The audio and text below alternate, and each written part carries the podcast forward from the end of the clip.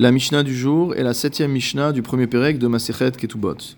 Nous avions vu dans la Mishnah Gimel une machloket entre Rabbi Meir et Chachamim concernant une femme qui était Mukat Etz, c'est-à-dire qui avait perdu sa virginité non pas en raison d'un rapport, mais en raison d'un éclat de bois. D'après Rabbi Meir, étant donné que techniquement cette jeune fille n'avait pas eu de rapport, elle avait bien une ketouba de 200 euh, zouz, tandis que selon les chachamim, elle n'avait une ketouba que 200 zouz, comme une jeune fille qui n'était plus vierge.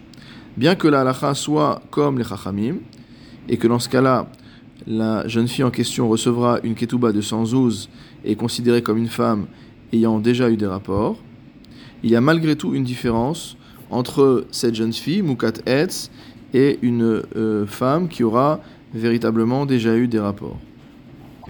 La différence concerne la ketouba, c'est-à-dire que si jamais cette femme se marie, Becheskat Betula, avec la présomption qu'elle était vierge, et que en vérité le mari découvre qu'elle est Mukat Etz, dans ce cas-là, elle ne perd pas dans sa, sa ketouba, tandis que s'il découvre qu'elle avait déjà eu des rapports et qu'elle s'était mariée en tant que Betula alors qu'elle ne l'était pas, le mari peut, comme nous l'avons vu dans la Mishnah précédente, invoquer un Mekar c'est-à-dire une erreur sur l'objet du mariage, et donc répudier son épouse sans lui verser de Ketouba.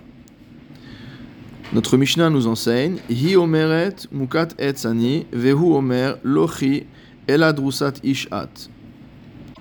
Suite au fait que le mari ait découvert que son épouse n'était pas vierge, il demande des explications à cette dernière. Elle lui dit Mukat etz ani. J'ai perdu ma virginité en raison d'un éclat de bois. Et lui lui répond Non, ce n'est pas vrai. Tu as déjà eu un rapport avec un autre homme. Rabban Gamliel ve Rabbi Eliezer omrim neemenet. D'après Rabban Gamliel et Rabbi Eliezer, c'est la femme qui est digne de foi, c'est-à-dire qu'elle ne perd pas sa ketouba. Le Barthénora précise un point important. Il nous dit la chose suivante Ou Mikol Makom, quoi qu'il en soit, Yeshet Kohen si jamais cette femme est mariée avec un Kohen, ou l'Acharzman Airusin Keshenesa'a Ta'an Ish At.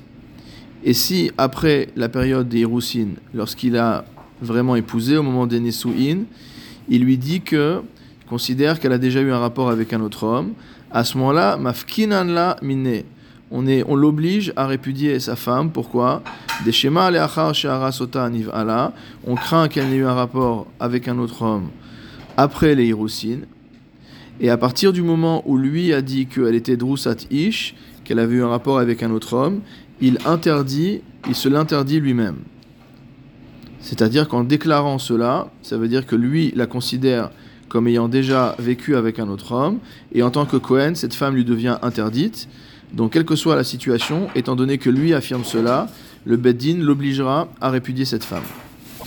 Et même si cette femme a été victime d'un viol, on a une halacha selon laquelle Eshet Kohen Shenensa Asura Lebala, une femme de Kohen qui a été violée, devient interdite à son mari. Donc dans ce cas-là, il devra la répudier et lui donner sa ketouba. Rabbi Yoshua Omer. Donc l'avis de Rabban Gamliel et Rabbi Eliezer était que c'est la femme qui est digne de foi lorsqu'elle dit Mukat Etz Ani. D'après Rabbi Yoshua, Lomipiha Anuchaim. Nous ne euh, faisons pas confiance à ce qu'elle nous dit. Ella Harezo Becheskat Drusat Ish. On considère, on considère au contraire qu'elle a une présomption de femme ayant déjà eu un rapport avec un autre homme. Ad Reaya Lidvarea. Jusqu'à ce qu'elle apporte la preuve du contraire. Comme nous l'avions vu antérieurement, la chita de Rabbi Yoshua repose sur une analyse financière du rapport entre le mari et la femme. Ici, lorsque la femme dit Mukat etz ani, en fait, ce qu'elle réclame, c'est obtenir une ketouba. Tandis que quand le mari lui dit Drusat ish at, que tu as déjà eu un rapport avec un autre homme, ce qu'il cherche, c'est à ne pas lui payer sa ketouba. Or, le montant de la ketouba aujourd'hui est dans la poche du mari, et nous avons comme principe que Hamotzi Mechavero, Allah que celui qui veut faire sortir de l'argent de la poche de son prochain doit apporter la preuve que cet argent lui revient. Donc ici, c'est à la femme de prouver qu'elle est véritablement Mukat Etz, qu'elle n'est pas Drusat Ish, de manière à pouvoir obtenir sa ketouba, raison pour laquelle on ne croit pas une simple déclaration de sa part sans qu'elle apporte de preuves.